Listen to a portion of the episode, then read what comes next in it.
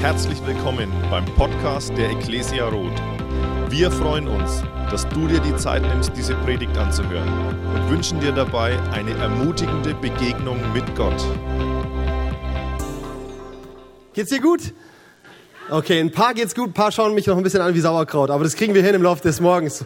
Ähm, hey, schau mal, die Sonne scheint Hammer, oder? Und wenn du so einen guten Platz hast, dann siehst du auch draußen die Kids. Das war echt schon ziemlich ablenkend während dem Lobpreis. Die hatten viel Spaß da draußen. Also ich war halb eifersüchtig, nicht mehr zwölf zu sein. Und ähm, hey, und dann hast, bist du im Haus Gottes. Das sind echt viele Gründe, um dankbar zu sein, oder? Ich glaube, da, da werden sogar dem, dem Clubfan noch irgendwelche Lächeln abverlangt. Kann das sein? Gibt's hier Clubfans? Okay, wir wollten euch anbieten. Wir haben nämlich Seelsorgedienst in der Gemeinde. Ja, das, wir sind für alles zu haben und äh, ich habe mir äh, irgendwie überlegt, also ich bin bekennender Bayern-Fan, ja, das tut mir leid, es tut mir leid, aber als ich gestern drüber nachgedacht habe, äh, dachte ich mir so, wenn, wenn der Club oder wenn die Clubfans eine christliche Denomination wären, ne, man würde jedes Wochenende Karfreitag feiern und niemals Ostersonntag. Das wäre ungefähr so die Liturgie bei den Malen Clubfans. Aber ich höre jetzt auf, ich höre jetzt auf. Ich weiß, ich mache mich nicht sympathisch, ich mache mich nicht beliebt. Okay, hey, wir sind in unserer Themenreihe über den Heiligen Geist unterwegs. Ich öffne noch kurz mein Dokument und dann bin ich startklar. Und äh, wer hat denn schon ein oder zwei Predigten oder vielleicht auch alle drei schon aus der Reihe mitbekommen? Ey, cool, einige, sehr gut. Ich will dich echt ermutigen, ähm, wenn du hier ähm, Teil der Gemeinde bist, gerade bei diesen Themenreihen, wenn du was nicht gehört hast, äh, weil du aus irgendeinem Grund nicht dabei sein konntest, dann hör dir die Predigten unbedingt im Internet noch an. Ja, das ist ganz wichtig. Äh, dann kriegst du so ein bisschen das gesamte, äh, den gesamten Gedankenzug mit und musst nicht irgendwie dich ja mit ein, zwei Predigten zufrieden geben, sondern kannst die ganze Fülle mitnehmen, die da so ausgepackt wird. Und ich habe hier ein kleines Problem. Ich wundere mich, ich glaube, ich habe gerade eben aus Versehen irgendwie noch mein Dokument gelöscht. Kann das sein? Das ist mir jetzt richtig peinlich. Nein. Hammer. Sehr gut. Ich habe dir eine Geschichte mitgebracht von einer Fee und diese Fee, eine Glücksfee, trifft einen Deutschen, okay? Und man munkelt, es ist ein Franke, aber es ist nicht bestätigt. Von daher ist es einfach ein Deutscher. Er bekommt zwei Wünsche und äh, diese Fee, ihr wisst, wie das ist, ne? Die Fee kommt dann so und sagt dann, hey, du hast zwei Wünsche frei. Und dann äh, muss der Deutsche überhaupt nicht lange überlegen. Er weiß sofort, was sein erster Wunsch ist. Er sagt, ich wünsche mir eine Bierflasche, ähm, die ich austrinken darf und die niemals leer wird, weil sie sich immer wieder von neuem füllt. Die Fee sagt, kein Problem, puff, und plötzlich befindet sich in der Hand dieses Mannes eine Bierflasche. Und er setzt an und er trinkt, er trinkt, er trinkt, er trinkt und trinkt und trinkt, er setzt ab und die Flasche ist randvoll. Der Deutsche ist außer sich und kann sich kaum mehr greifen vor Freude. Und dann kommt die Fee schon und sagt, hey, du hast noch einen Wunsch frei. Und der Deutsche denkt nicht nach, er sagt, ich will noch so eine Flasche. Okay, das war schon die ganze Story. Ich fand sie echt stark hier. Äh, äh, weil, weil, wisst ihr, was ich glaube? Ich glaube, dass ganz viele Menschen frustriert sind übers Christsein oder vielleicht das gar nicht Christ werden oder sich von, von diesem Thema mit Gott zu leben gar nicht erst begeistern lassen, ähm, weil sie folgendes Konzept von Gott im Kopf haben. Äh, sie denken, mit Gott zu leben ist ein bisschen wie mit einer Glücksfee zu leben. Ja? Du hast Wünsche, die schilderst du Gott und dann kommt eben ein Wunder bei raus. Also so dieses Automatenchristsein, ja. Getränkeautomat, du wirfst zwei Euro rein, Cola-Dose kommt rein, äh, kommt raus und du gehst glücklich nach Hause. Und manchmal übertragen wir dieses Konzept auf unser Leben mit Gott und denken, so müsste es mit Gott auch laufen. Wir beten und zack ist unsere Gebetserhörung da. Und dann sind wir frustriert drüber, weil wir merken, ist man mal gar nicht so, ja. Gott ist irgendwie kein Automat. Und ich lese in meiner Bibel auch herzlich wenig von der Heiligen Fee, aber umso mehr vom Heiligen Geist, ähm, weil Gott ein anderes Konzept hat von mit uns zusammenleben. Ja, nicht das Getränkeautomatenkonzept, sondern eine eine Beziehung, die er mit uns leben will, eine Partnerschaft, die er mit uns leben will. Und deswegen habe ich dieses Thema heute genannt, Partnern mit dem Heiligen Geist, weil wenn Jesus uns verspricht, dass er uns Leben in Fülle schenken will, okay, und das soll er mal hier kurz so vorausgesetzt werden. Ich hoffe, das ist deine Perspektive von Gott, die du erwarten darfst. Jesus verspricht dir Leben im Überfluss. Klingt gut, oder? Wenn Jesus dir verspricht, ich habe Leben im Überfluss für dich, dann meint er damit nicht, dass plötzlich um dich herum alles so wunderbar wird und dein Leben im Äußeren plötzlich äh, übersprudelt an tollen, großartigen Sachen, sondern da meint er zuallererst, dass in dir eine Quelle des ewigen Lebens aufbrechen wird, eine Quelle von Leben in Fülle und die wird in dir etwas kreieren, was dann dein Äußeres erobern darf, okay? Und das ist Gottes Vorstellung von Leben in Fülle in dir. Du fängst an, Gottes Gedanken für dein Leben zu verstehen, ähm, Gottes Plan mit deinem Leben zu ergreifen und plötzlich fängt es an, in dir wirklich zu fruchten und, und Raum einzunehmen und dann bricht es heraus und du veränderst deine Umwelt. Und das finde ich einen grandiosen Gedanken. Und ähm, die Bibel sagt, dass genau diese Quelle des ewigen Lebens in uns, diese Quelle von Leben in Fülle, nicht irgendein Ergebnis von Zufall ist, sondern dass es das Wirken des Heiligen Geistes ist in dir, das diese Quelle aufbrechen lässt. Der Heilige Geist ist dafür zuständig, in deinem Leben diese Quelle von ewigem Leben aufbrechen zu lassen.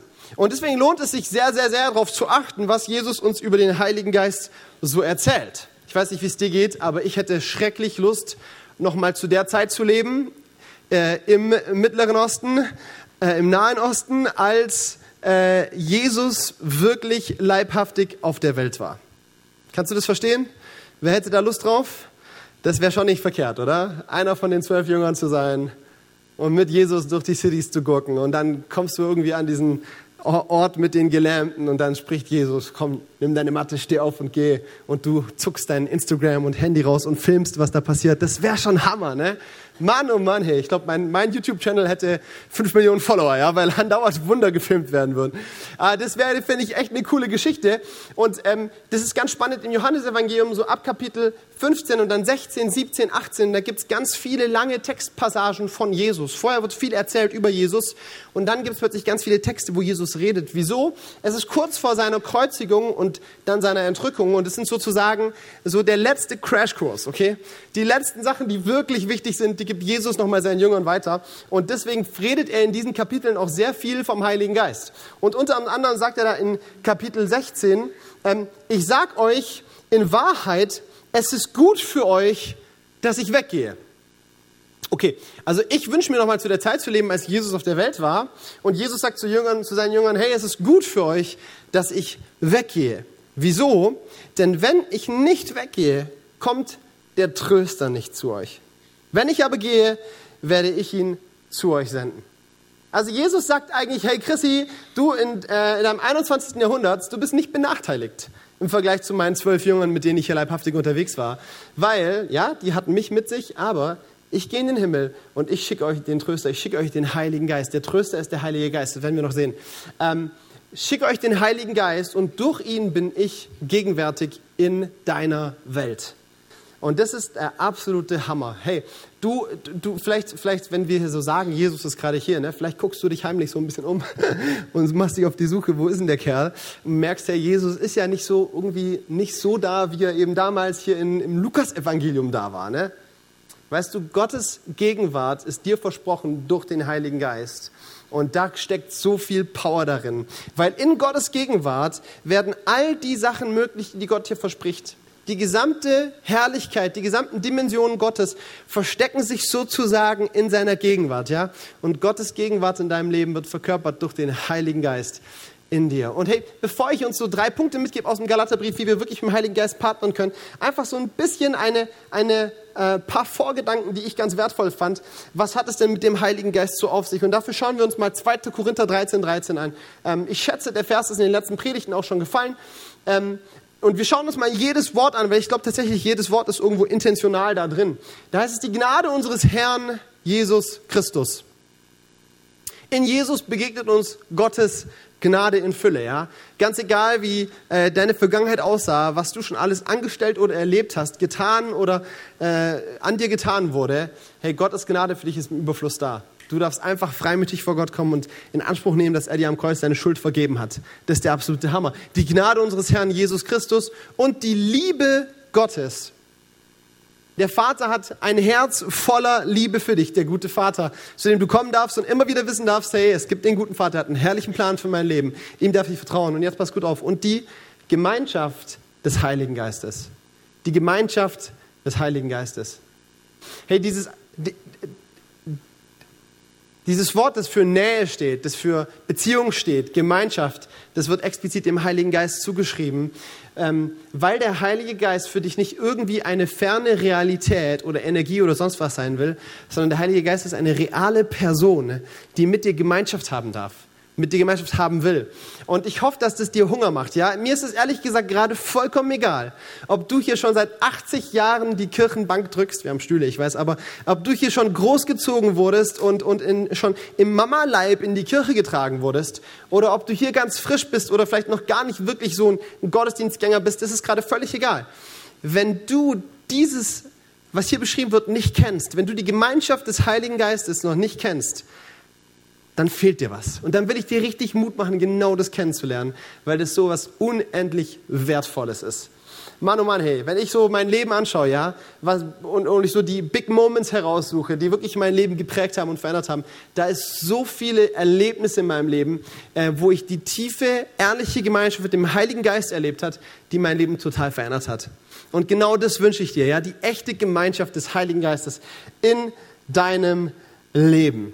Und diese Gemeinschaft verändert unser Leben. Hey, du liest das Neue Testament, vielleicht geht es dir so, dass du dann liest, Paulus und, und Johannes und die ganzen Jungs, die machen unglaublich verrückte Sachen. Ja? Die stellen ja praktisch die Welt auf den Kopf. Die, da wird rumprophezeit und da werden Menschen geheilt und da werden Tote auferweckt.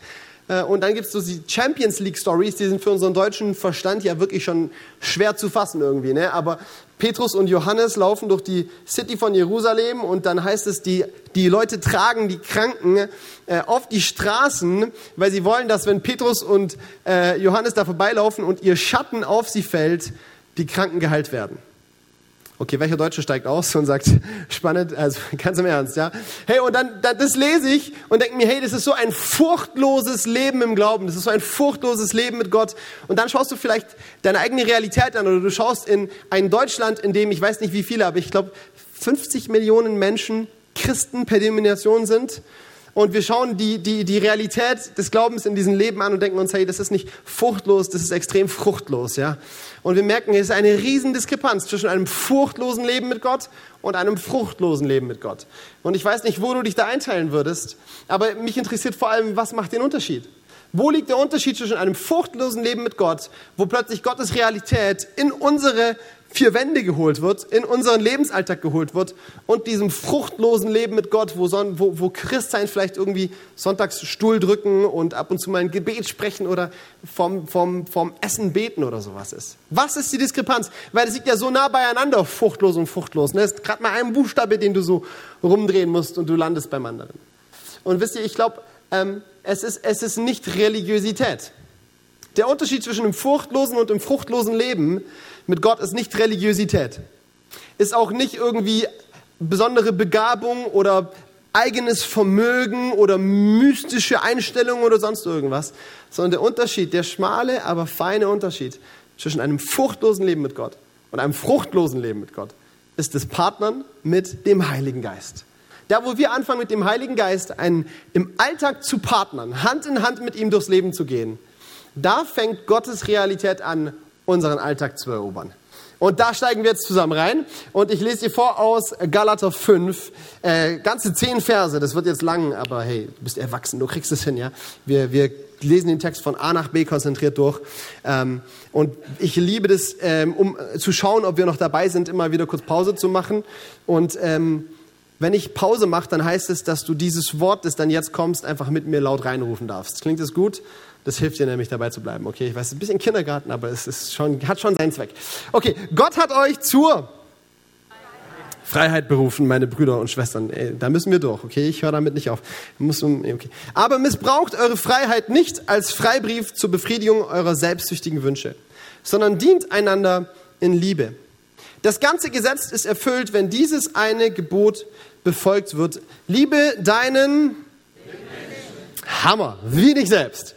Wenn ihr einander wie wilde Tiere kratzt und beißt, dann passt nur auf, dass ihr euch nicht gegenseitig verschlingt. Ich will damit sagen, lebt aus der Kraft, die der ja, das war schwierig. Guck, Geist Gottes euch gibt. Dann müsst ihr nicht euren selbstsüchtigen Wünschen folgen. Die menschliche Selbstsucht kämpft gegen den Geist und der Geist kämpft gegen die menschliche Selbstsucht. Die beiden liegen im Streit miteinander, sodass ihr von euch aus das Gute nicht tun könnt, das ihr doch eigentlich tun wollt.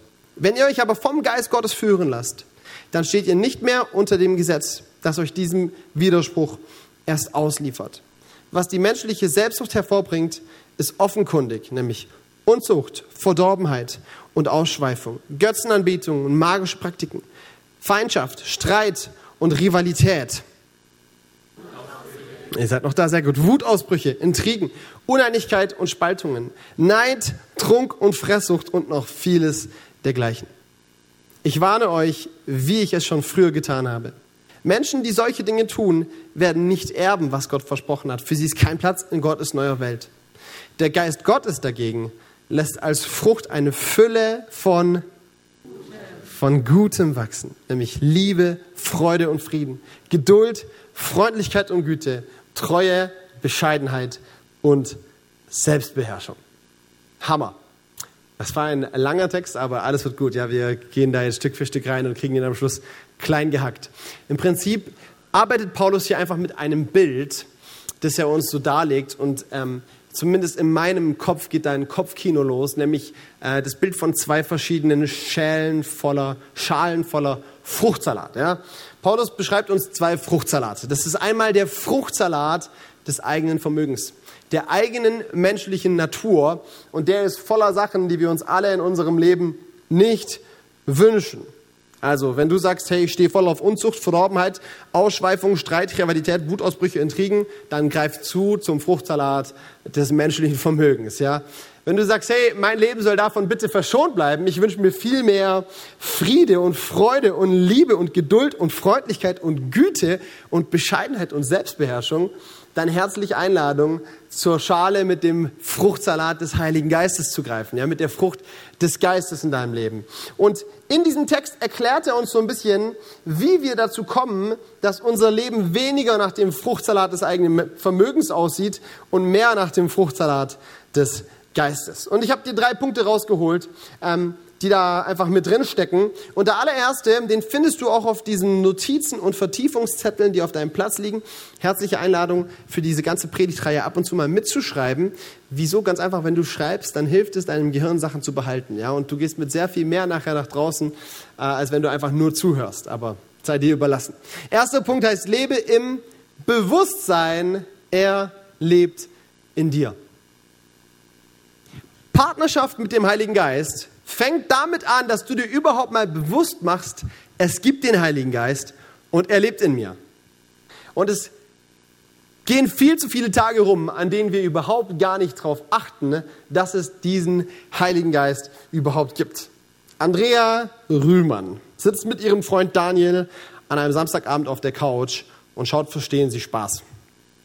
Plötzlich bekommt sie Bauchschmerzen und denkt, oh, ich glaube, ich habe zu viele Gummibärchen gegessen, ich lege mich schlafen.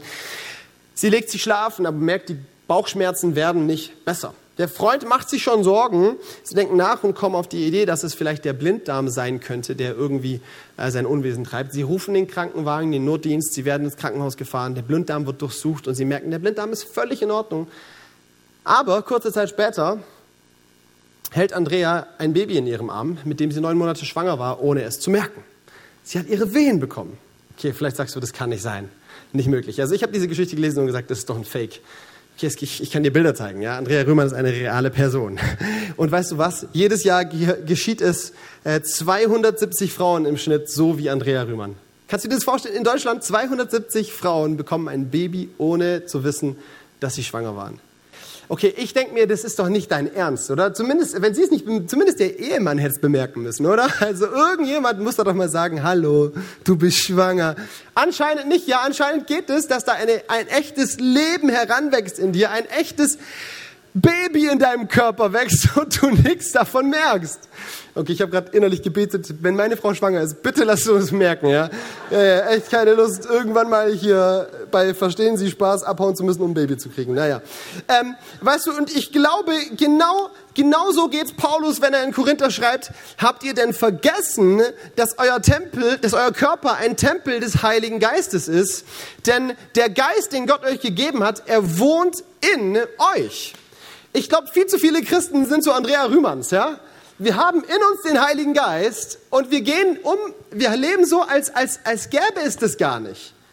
Und eine echte Partnerschaft mit dem Heiligen Geist, die in unserem Leben Frucht hervorbringt, fängt damit an, dass wir uns bewusst machen, wir sind schwanger. In uns lebt der Heilige Geist. Und ähm, es gibt so einen Pastor, der hat ein Buch geschrieben. Ich habe das Buch gar nicht ganz gelesen. Ich weiß auch nicht, ob es gut ist.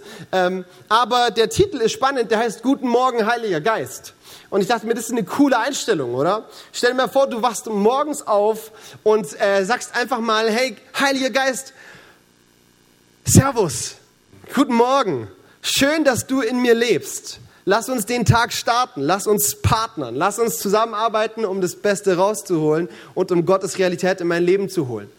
Ich glaube, allein diese Einstellung, diese Perspektive würde unser Leben tatsächlich revolutionieren. Ähm, wie oft lebst du und irgendwann mal am Ende des Tages denkst du dir, ey, ähm, wo war eigentlich Gott in meinem Leben? Vielleicht kommt es noch nicht mal dahin, dass du dir denkst, wo war Gott in meinem Leben, weil wir so sehr abgelenkt sind von allen möglichen Einflüssen, die wir haben, dass wir oft gar nicht mehr auf das achten, was Gott uns sagen will. Ja, ich meine, während wir hier sitzen, ich weiß nicht, wie viele Menschen wir hier sind, aber ich schätze, es, es befinden sich etwa genauso viele Smartphones in diesem Raum wie Menschen. Ja, und das heißt, nonstop, während ich gerade reden, gibt es hier irgendwelche Signale, die rein und raus gehen. Ja, Irgendjemand schreibt gerade ganz aktiv eine WhatsApp. Ich habe dich gesehen, ja? Nein. Aber hier, äh, hier passiert gerade so viel und du hast dein WLAN offen und dann, wenn du nachher dein Handy zuckst, dann zeigt dir ganz viele Apps, zeigen so rote kleine Kreise dran an, wo 1, 2, 3, 4, 5 drin steht, ne? um zu zeigen, du hast sieben neue Benachrichtigungen. Da passiert so viel, ohne dass wir es irgendwie mitkriegen. Ne? Es passiert irgendwo passiv in deiner Hosentasche.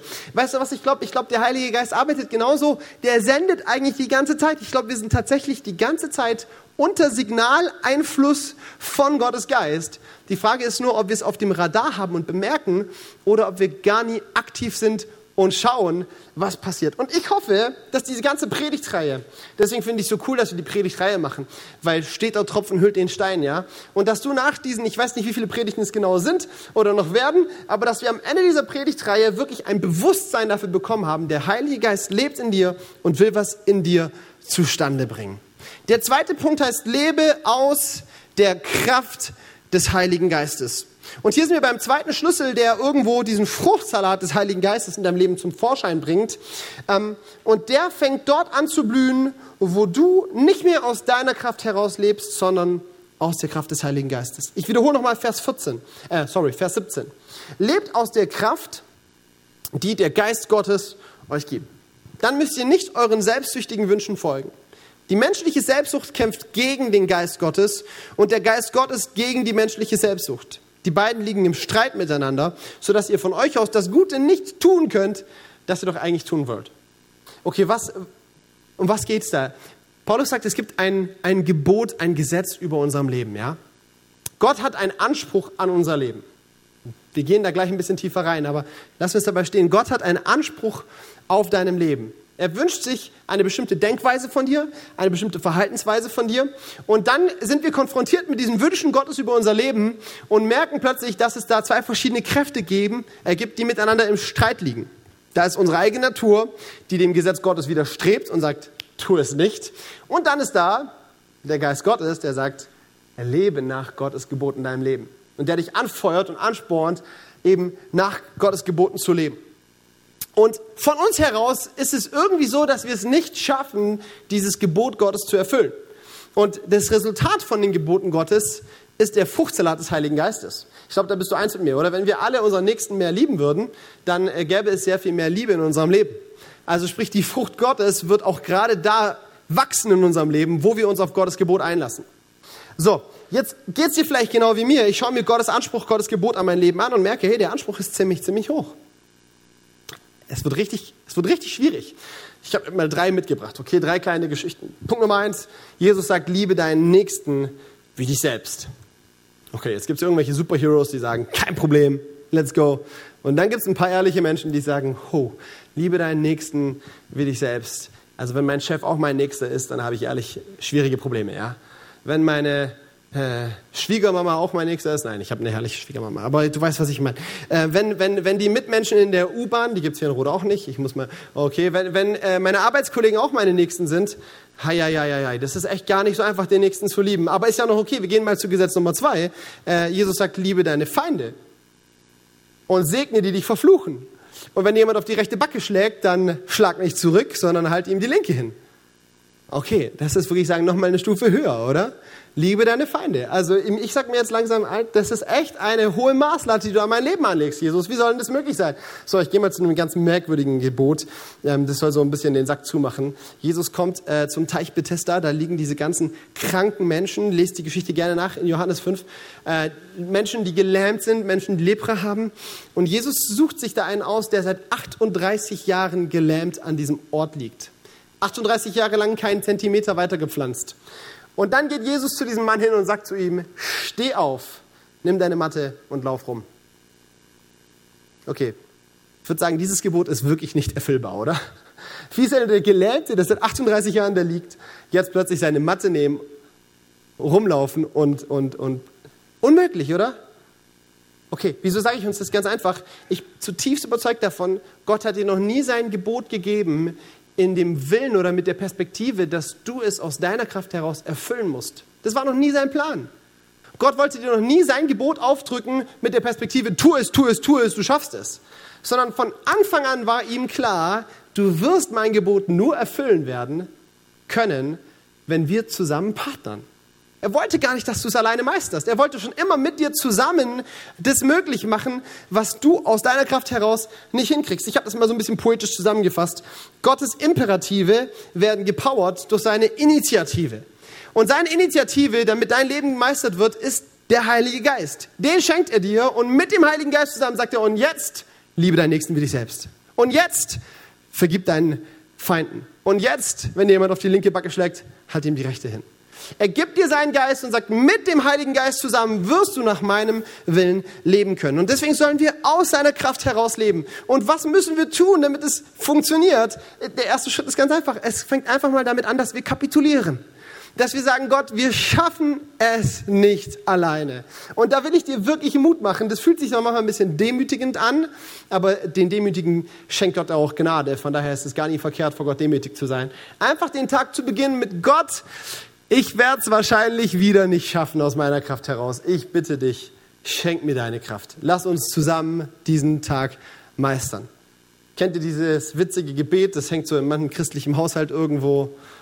Lieber Vater, heute habe ich noch nie keinen einzigen bösen Gedanken gehabt. Ich habe noch nicht schlecht über irgendjemand geredet. Ich war stets freundlich und habe immer allen nur das Gute gewollt. Aber gleich stehe ich aus dem Bett aus und dann wird es richtig schwierig. So in etwa ging das, ne? Hey, wie wäre es, wenn wir den Tag starten mit dieser Kapitulationsansage und sagen, Gott, aus meiner Kraft heraus werde ich es gar nicht erst versuchen, ich werde es nicht schaffen. Ich brauche deine Power. Komm, Heiliger Geist, helf mir, nach deinem Willen zu leben. Was bedeutet, heißt es, dass der Heilige Geist eine Schlaftablette ist, die wir irgendwie so schlucken und dann legen wir uns schlafen, zack, und der Heilige Geist meistert unser Leben?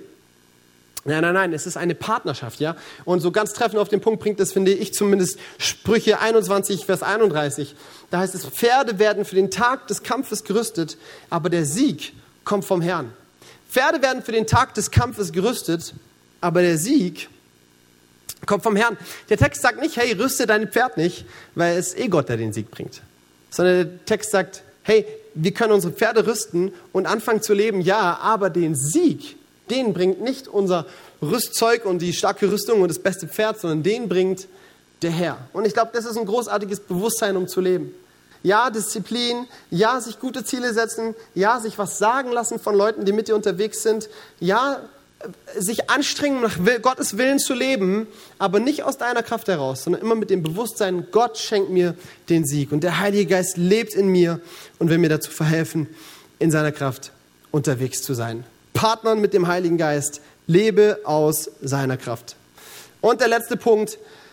Lebe unter der Führung des Heiligen Geistes.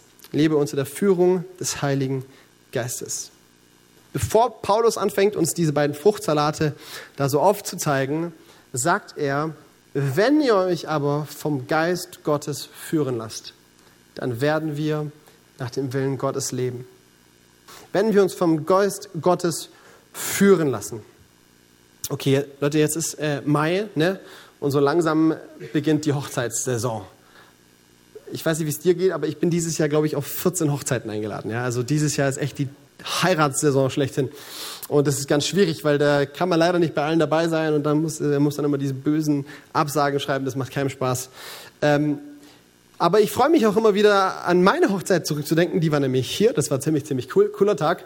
Und diese Hochzeit war natürlich was ganz Besonderes, ist ja klar, ne? Äh, aber was echt cool war, waren so ein paar besondere Sachen. Wir hatten zum Beispiel keine Hochzeitstorte, sondern so eine riesige mehrstöckige Hochzeitspizza, ja? Und wenn, wenn, wenn Leute mich auf meine Hochzeit ansprechen, dann sagen sie nicht, du hattest eine schöne Braut, dann sagen sie nicht, du sahst gut aus oder sonst was. Sie sagen immer nur, hey, die Pizza war der Hammer, ja? Das ist alles, was ihr wisst. Und es war auch wirklich nicht schlecht, weil ich kenne das nämlich so, Hochzeitstorten ne, werden dann am Schluss mühselig irgendwelchen Leuten ins Gepäck untergejubelt, weil keiner sie essen will. Und äh, die Hochzeitspizza, ich habe die angeschnitten, hier ganz romantisch mit meiner Frau, ne, so zack. Und dann habe ich ein Stück gegessen, ich habe mich weggedreht und wollte mir noch eins holen. Weg, alles weg innerhalb von wirklich Augenmomenten, ne? das war der Hammer. Ähm, und dann ging sie eigentlich relativ normal von sich, bis zu dem Teil kam, wo man tanzen muss. Janina und mir ist am Abend vor unserer Hochzeit eingefallen, dass wir überhaupt gar nicht tanzen können. Ja? Und die meisten machen ja irgendwie vor der Hochzeit extra so einen Tanzkurs, damit du das lernst. Und wir saßen dann irgendwann im Abend vor der Hochzeit so zusammen und haben, wie machen wir das? Und dann haben wir uns noch, haben wir noch nach Songs gesucht, wo man überhaupt tanzen kann. Wir haben uns bei YouTube noch so Tutorials angeschaut. Vergiss es, okay? Ich bin so ein so ein, ich krieg das überhaupt nicht hin. Keine Chance gehabt. Dann habe ich gesagt, hey, wir müssen das irgendwie lösen. Und dann haben wir uns entschieden, okay, wir machen es einfach so, wir wippen einfach zusammen ein bisschen äh, zu All of Me. Love so, love you, weil der Song ist so schön, alle werden denken, oh, wie schön die beiden sind, so, ne? Und dann, wenn wir ab und zu ein Küsschen geben, dann sind alle begeistert und dann merkt gar niemand, dass wir nicht tanzen können. Und so haben wir das auch gemacht und es war echt so ein Rumgewippe, es war total fürchterlich. Ähm, aber ich habe mir danach mal jetzt so äh, auch in der Predigtvorbereitung über das Tanzen ein bisschen äh, auch Gedanken gemacht und, und ein bisschen so reingeschaut, wie das denn läuft. Und ich habe gemerkt, Tanzen ist ja echt eine, ein, ein Paradebeispiel für sich führen lassen. Ne? Da gibt's ja immer zwei Rollen. Also wenn jetzt jemand hier richtig Ahnung vom Tanzen hat, vergib mir, wenn ich jetzt Sachen nicht so ganz adäquat ausdrücke. Ähm, aber wenn ich das so anschaue, dann gibt's da irgendwie zwei Rollen. Ne? Meistens äh, eine Frau und ein Mann. Und ähm, ja, dann machen die halt irgendwie Irgendwelche Signale werden gesendet. Ich schätze, das sind so Handzeichen, irgendwie, keine Ahnung, ja. Aber über irgendwelche, äh, also Sachen, die du als, als, als, also ich habe keine Ahnung von Tanzen. Ich schaue mir das an und ich würde überhaupt nicht verstehen, was der eine vom anderen will, ja. Aber die beiden haben irgendwie einen Kommunikationsweg gefunden, ne? wie sie Okay, warte mal. Ich meine, die meisten, ihr macht wahrscheinlich so Standardtänze, ne, wo die Schritte so vorgeschrieben sind. Ja gut, das ist dann easy, weiß ich schon auch. Aber spannend wird's dann, Leute, wenn du nicht so fort, fort festgeschriebene Tanzschritte hast, sondern wenn du wirklich Freestyle tanzt und einer führt und der andere muss mitgehen können. Ne, dann wird's spannend. Das wird heiß. Okay, und da gibt's dann irgendwelche Abmachungen, irgendwelche Signale, die da gesendet werden, die den Partner verstehen lassen, okay, rechtes Bein vor, linkes Bein zurück und keine Ahnung, wie das dann aussieht. Ja, so sieht es dann hoffentlich nicht aus. Schrecklich.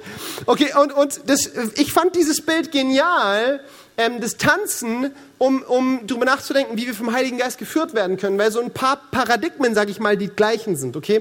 Das erste ist, damit das Tanzen, das Führen beim Tanzen gelingen kann, ähm, ist der Partner, ich wollte gerade sagen der Gegner, hoffentlich nicht, ist der Partner nicht zwei Meter von dir entfernt, sondern der wird richtig nah an dich drangezogen. Ja? Deswegen ist doch Tanzen so schön, oder?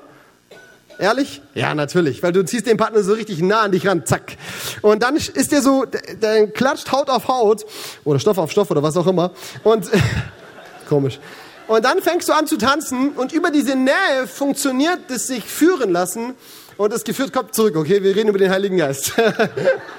nein, nein, nein. Okay. Ähm, und über diese Nähe funktioniert dieses sich führen lassen. Und das ist, glaube ich, auch wirklich der erste Schritt, um die Führung des Heiligen Geistes zu erleben. Bau Nähe zum Heiligen Geist auf. Zieh ihn ganz nah an dich. Oder lass dich besser gesagt ganz nah an ihn ziehen. Weil desto näher du an ihm bist, desto besser kannst du auch seine Signale wahrnehmen und von ihm geführt werden.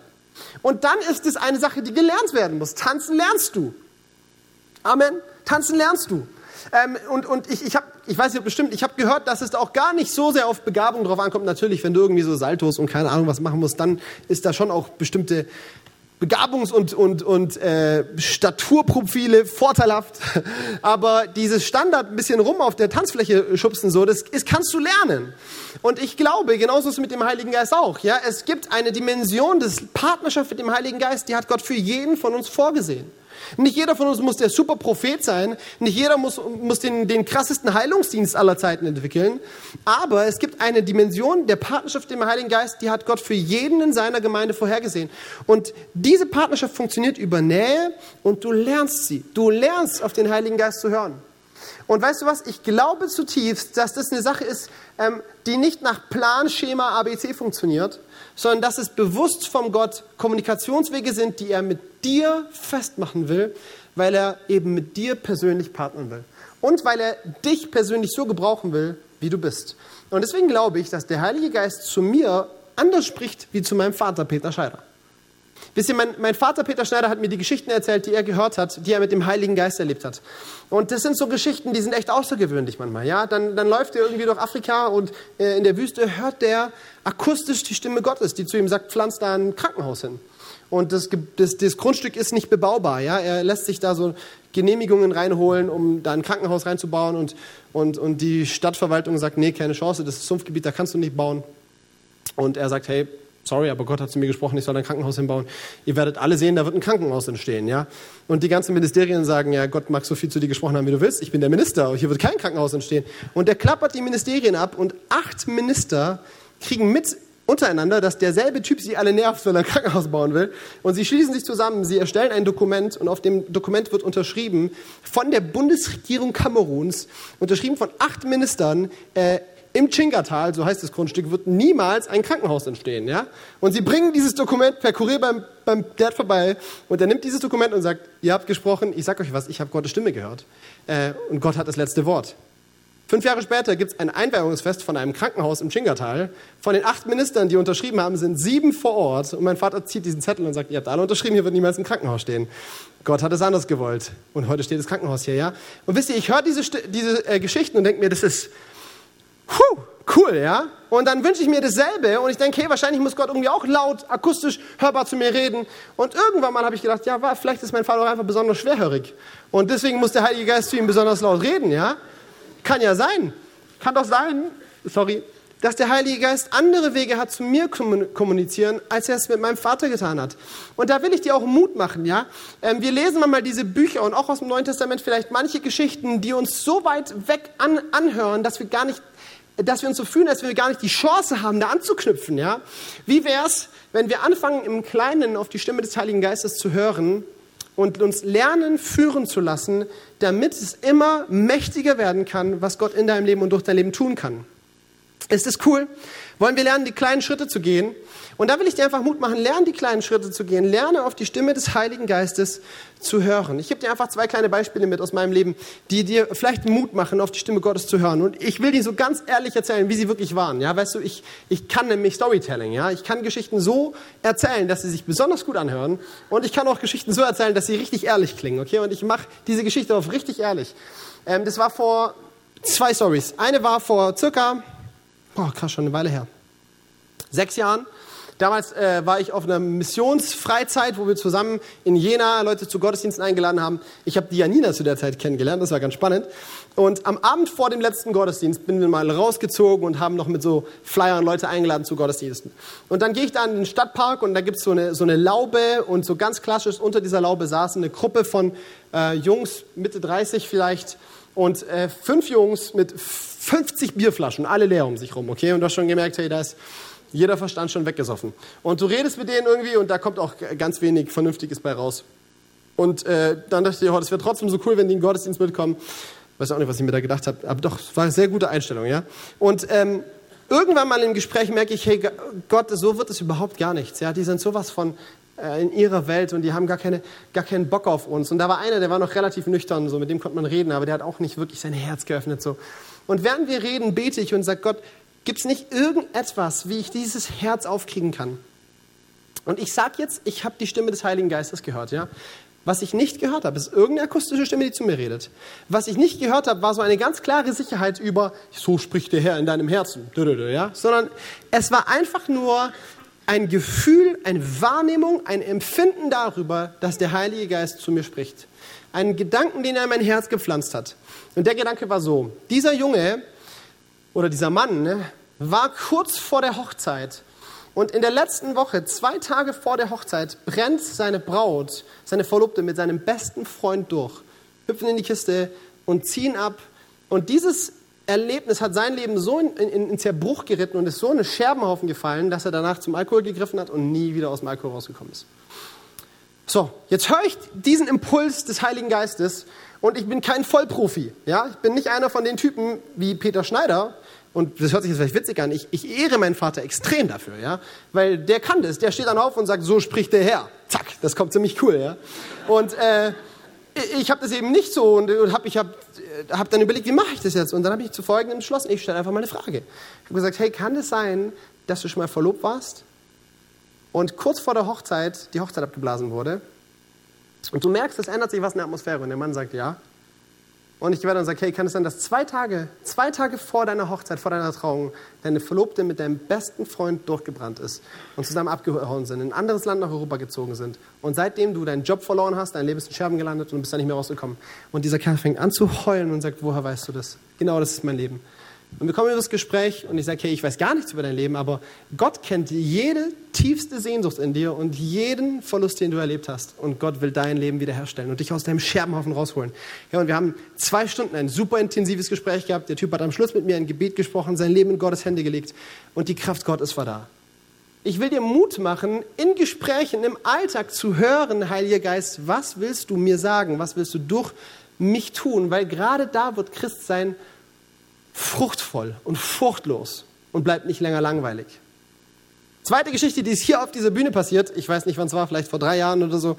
Wir haben einen unserer vielen Jugendgottesdienste gemacht, waren in der Lobpreiszeit. Wahrscheinlich hat der Joni gerade die Gitarre weggelegt oder so. Und dann komme ich auf die Bühne, ich wollte das Gottesdienst eigentlich dicht machen und sagen, okay, jetzt gehen wir dann alle nach Hause. Äh, und dann kommt nochmal so ein Impuls. Und, und, und der Impuls sagt, hey, hier ist ein Mädchen, die hat so was Ähnliches begangen wie Abtreibung. Und ich, ich nehme diesen Impuls wahr und denke mir, das ist auch echt eine komische Sache. Oder was ist denn, was ist denn so was Ähnliches wie eine Abtreibung? Und äh, kann das irgendwo was, was äh, Anständiges sein? Ja? Und dann habe ich mich entschlossen, komm, wag's einfach mal. Ich habe gesagt, hey, ich glaube, hier ist ein Mädchen und du hast so was Ähnliches wie eine Abtreibung gegangen. Und du hast darauf so große Schamgefühle entwickelt und bist so ver, ver, äh, verloren gegangen in Schuldgefühlen. Und Gott möchte dich da rausholen. Er hat dir vergeben und er möchte dir echt ein Leben in Fülle schenken. Komm doch nach dem Gottesdienst zu mir und wir beten zusammen, wenn es dir so geht. Ich habe das Mikro weggelegt, der Gottesdienst ging zu Ende. Ein Mädchen kommt auf mich zu, wieder am Weinen. Komischerweise, wenn der Heilige Geist wirkt, weinen viele Menschen, okay? Aber es sind positive Tränen meistens. Und ähm, sie kommt und sagt, hey, das ist so krass, was du gerade gesagt hast. Vor circa neun Monaten hatte ich einen Freund. Und mit dem Freund habe ich geschlafen, obwohl ich das eigentlich nicht wollte. Ich bin Christ, ich will eigentlich, wollte ich mit dem Sex bis in die Ehe warten. Aber ich habe mit dem geschlafen und Ah, und ich habe mich schon eh schon scheiße gefühlt. Und dann dachte ich auch noch, ich bin schwanger. Und weil ich dachte, ich bin schwanger, habe ich die Pille danach genommen. Und irgendwie seit diesem Tag reitet mich ein schlechtes Gewissen. Du hast die Pille danach genommen. Eigentlich hast du ein Baby gehabt. Du hast dieses Baby getötet. Und heute, jetzt neun Monate später, ich habe einen neuen Freund. Diese Beziehung ist heute fast zu Bruch gegangen. Ich habe heute fast meinem Volk gesagt, ich mache Schluss, weil ich mit diesen Schuldgefühlen darüber, dass ich ein Kind getötet habe, nicht mehr klargekommen bin. Und dann dachte ich mir, hey, bevor ich Schluss mache, ich gehe noch mal in den Gottesdienst. Ich war schon so lange nicht mehr in einem Gottesdienst. Ich gehe noch mal in den Gottesdienst und schaue, was Gott darüber denkt. Und dann kommt dieses Reden des Heiligen Geistes und sagt, ich weiß genau, dass Gott mir vergeben will für das, was damals passiert ist und dass Gott ein Ja zu meiner Beziehung hat. Und wir haben zusammen gebetet und diesem Mädchen sind so viel Schamgefühle und so viel Schuldgefühle vom Herzen gefallen. Die war so wahnsinnig begeistert davon, dass der Heilige Geist ihr vergeben will. Hey, das war super stark. Ja? Ich erzähle die Geschichten so gerne. Wieso? Weil das mir zeigt, wir dienen einem mächtigen, gewaltigen Gott, der Menschen liebt und Menschen kennt. Und weißt du was? Er will nicht nur irgendwie Menschen verändern, sondern er will dich gebrauchen durch die Partnerschaft des Heiligen Geistes, um einen Unterschied im Leben von anderen zu machen. Und ich hoffe, dass durch die ganze Predigtreihe in dir so eine Leidenschaft wächst. Heiliger Geist, gebrauche mich. Gebrauche mich auf dieser Ebene. Und vielleicht fängt es nicht hier an, ja? Und vielleicht äh, hast du irgendwo einfach mal ganz alltägliche Schritte, die du mit dem Heiligen Geist lebst. Aber ich möchte dir Mut machen, gehe diese ersten Schritte. Ich habe diesen Input vor kurzem ähm, in einer kleineren Gruppe wo gehalten. Und am Tag drauf schreibt mir ähm, eine Frau, die da in der Gruppe saß und sie sagt, hey Chrissy, ich habe seit, seit Monaten ein richtig schlimmes Arbeitsklima bei mir äh, äh, auf dem Job. Und ich habe mir heute zu Herzen genommen, ich werde das umsetzen, was du gepredigt hast. Und am Morgen bin ich aufgestanden und ich habe gesagt, guten Morgen, guten Morgen, Heiliger Geist. Und ich habe gesagt, ich möchte diesen Tag im Bewusstsein leben, dass Gott mich führt. Und einfach mal schauen, gibt es irgendwelche Signale, die er sendet, auf die ich eingehen kann. Und weißt du was, ich bin mir nicht immer sicher, ob es wirklich Gott war, der zu mir geredet hat oder ob es einfach nur Weisheit war, auf die ich auch dann mal gehört habe oder so. Was auch super ist. Aber der Tag war der Hammer. Ich konnte mich so verhalten, dass ich das ganze Arbeitsklima am Job total gedreht habe. Und plötzlich hatten alle Spaß beim Arbeiten und es war absolut cool. Und äh, danach kamen die ganzen Kollegen zu mir und haben gesagt, hey, dieser Tag war echt anders, heute war irgendwas anders. Und ich dachte mir, wie, wie cool ist das? Ich, ich gehe ein auf den Heiligen Geist und Sachen verändern sich. Ist das stark? Ich mache dir Mut, geh diese Wege. Sehr auf den Geist Gottes. Und das ist so noch der letzte Gedanke. Ähm, was du fütterst, wird in deinem Leben immer stark werden und was du hungern lässt, wird immer sterben. Und es gibt diese beiden Stimmen. Es gibt die Stimme deines eigenen Fleisches, deiner eigenen Bedürfnisse, deiner eigenen Sehnsüchte. Und es gibt die Stimme von Gottes Geist in deinem Leben. Und je nachdem, was wir füttern, wird auch stark werden. Und deswegen will ich dir Mut machen, fütter Gottes Geist in deinem Leben. Ja? Höre auf ihn, lies die Bibel. Durch die Bibel bekommt der Heilige Geist eine Plattform in deinem Leben, durch die er wirken kann. Jesus sagt, der Heilige Geist wird uns an all das erinnern, was ich euch gesagt habe. Weißt du was, wenn der Geist Gottes dich an das erinnern soll, was Jesus gesagt hat, dann musst du erst mal gehört haben, was Jesus gesagt hat. Weil sonst kann er dich gar nicht an das erinnern, was er gesagt hat. Klingt logisch, oder? Lern die Bibel kennen, damit der Heilige Geist durch die Bibel dich leiten kann. Und dann aus Epheser einfach kurz so mit reingeschmissen, ja. Da heißt es, äh, trinkt euch keinen Rausch an, denn übermäßiger Weingenuss führt zu zugelöstem Verhalten. Lasst euch viel mehr von Geist Gottes erfüllen. Ermutigt einander mit Psalmen, Lobgesängen und von Gottes Geist eingegebenen Liedern. Singt und jubelt aus tiefstem Herzen zur Ehre des Herrn und dankt Gott dem Vater immer und für alles im Namen von Jesus Christus, unserem Herrn. Was Paulus da sagt, ist, wie wir den Heiligen Geist in unserem Leben stärken können. Wie wir dafür sorgen können, dass seine Stimme in unserem Leben stark wird. Wir sollen uns gegenseitig ermutigen mit Psalmliedern, mit, mit, mit ermutigenden Bibelversen, die wir uns zusprechen. Gemeinschaft haben, die uns gegenseitig daran erinnert, hey, in deinem Leben gibt es den Heiligen Geist. Höre auf ihn. Und dazu will ich dir Mut machen. So, und jetzt bin ich wirklich am Ende und die Band kann nach vorne kommen. Ähm, und ich merke schon, es gibt ein paar Gesichter, die schauen mich so an wie, hey, ich habe Lust loszulegen. Und das ist der Hammer. Es gibt aber eine ganz wichtige Sache. Ganz viele Leute hier haben alles, was es braucht, um das, was ich gerade gesagt habe, umzusetzen. Du kannst einfach loslegen und sagen, ich will auf den Heiligen Geist hören. Abhängig von ihm leben, im Bewusstsein des Heiligen Geistes, aus der Kraft und unter der Führung des Heiligen Geistes leben. Und dann gibt es ein paar, vielleicht hast du sogar Lust, das zu tun, aber es gibt ein kleines Problem, nämlich, ich formuliere es mal als Frage, lebt eigentlich der Heilige Geist in dir? Gute Frage, oder? Weißt du, du kannst nur mit dem Heiligen Geist partnern, wenn er in deinem Leben lebt. Und hier äh, ist ein ganz spannender Punkt, weil, weißt du, die Bibel sagt nicht, dass der Heilige Geist in jedem Menschen lebt, überhaupt nicht, sondern der Heilige Geist ist ein Geschenk, das jedem gegeben wird, der sich entscheidet, sein Leben in Gottes Hand zu geben. Und vielleicht hast du noch nie mit dem Heiligen Geist gepartnert, was auch vielleicht daran liegt, Frage, ja, dass du noch nie bewusst dein, dein ganzes Leben unter die Herrschaft Gottes gestellt hast, dich, dich ganz Jesus anvertraut hast und dadurch ein Kind Gottes geworden bist. Ich habe dir den letzten Bibelvers mitgebracht, den gibt es auch an der Wand, glaube ich, zumindest aus Apostelgeschichte 2. Da heißt es, tut Buße, kehrt um und ihr werdet die Gabe des Geistes empfangen. Und die meisten von uns hier, wir sind Kinder Gottes und ich will dich jetzt nicht verunsichern, ja, das gilt nicht für dich.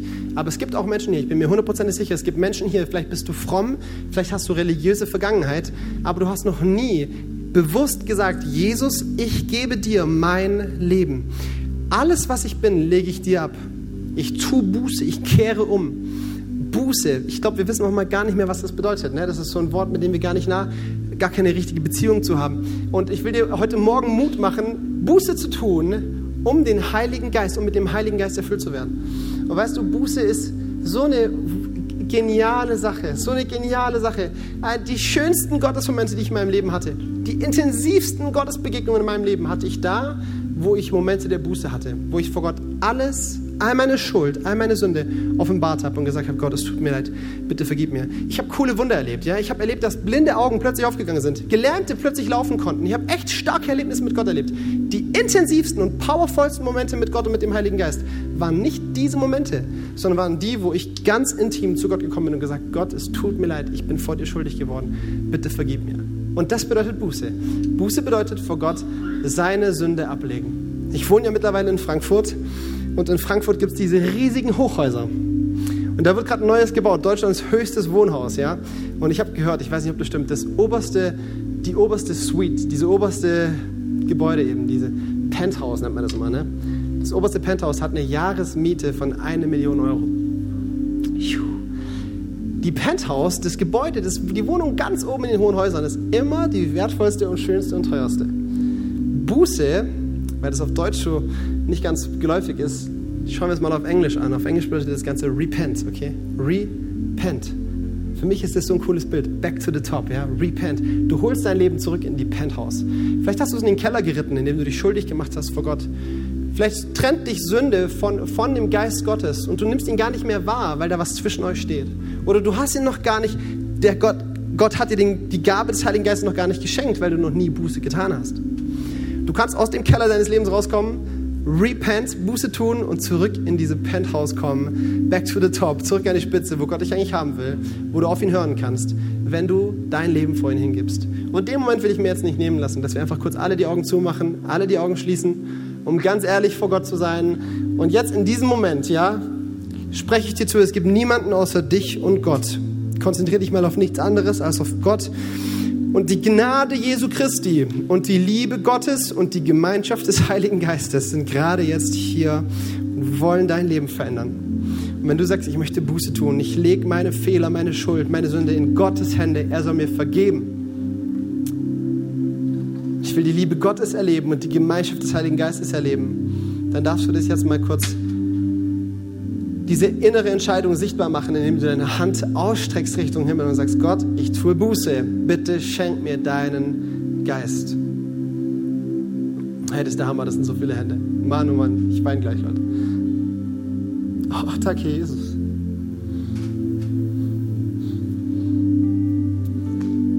Jesus, und ich danke dir von ganzem Herzen dafür, dass deine Freude über jedem einzelnen Leben, das gerade Entscheidungen getroffen hat, noch so viel größer ist als meine oder von irgendeinem anderen Menschen hier. Ich danke dir, dass deine Sehnsucht gerade erfüllt ist, weil Menschen dich kennenlernen, weil Menschen sich öffnen für dich. Und du siehst, wie sie ehrlich sein wollen vor dir und ihre Schuld ablegen. Und ich danke dir, dass du sie jetzt erfüllst mit deinem Heiligen Geist und sie zu Kindern Gottes machst, die mit dem Geist Gottes partnern dürfen und erleben dürfen, dass die Frucht des Heiligen Geistes in ihrem Leben sichtbar wird. Dass sie das genießen dürfen, was du für sie vorbereitet hast. Und ich lade uns als Gemeinde ein, dass wir diese vielen Hände, die gerade sich gemeldet haben, gemeinsam unterstützen in einem gemeinsamen Gebet. Ja, ich werde das vorbeten, Satz für Satz. Und ich lade dich ein, wiederhol das laut mit mir. Im Römer heißt es, wer im Herzen glaubt und mit dem Munde bekennt, dass Jesus der Herr ist, soll gerettet werden. Und das wollen wir jetzt tun, okay? Ich bete einfach Satz für Satz vor. Und wenn du sagst, ich möchte Buße tun, ich möchte die ganze Dimension Gottes in meinem Leben erleben, dann bete doch einfach Satz für Satz mit lauter Stimme nach. Und die ganze Gemeinde, wir unterstützen, okay? Jesus Christus, heute schenke ich dir mein Leben. Ich lege alles ab was uns voneinander trennt. Ich kehre um und komm zu dir. Danke, dass du mich neu machst und mich erfüllst mit deinem Geist. Amen. Amen. Komm, ich lade dich ein, steh auf. Wir wollen nochmal mit der Band diesen Song singen und äh, lass zu, dass Gott an deinem Herzen wirkt. Wir hoffen, dass dir diese Predigt gefallen hat und dich in deinem Leben mit Gott stärkt. Außerdem wollen wir dich gerne besser kennenlernen. Dazu bist du herzlich eingeladen, unsere Sonntagsgottesdienste um 10 und 17 Uhr zu besuchen. Schau doch mal auf www.ecclesia-rot.de vorbei oder auf den sozialen Medien unter Ecclesia Rot. Wir freuen uns auf dich.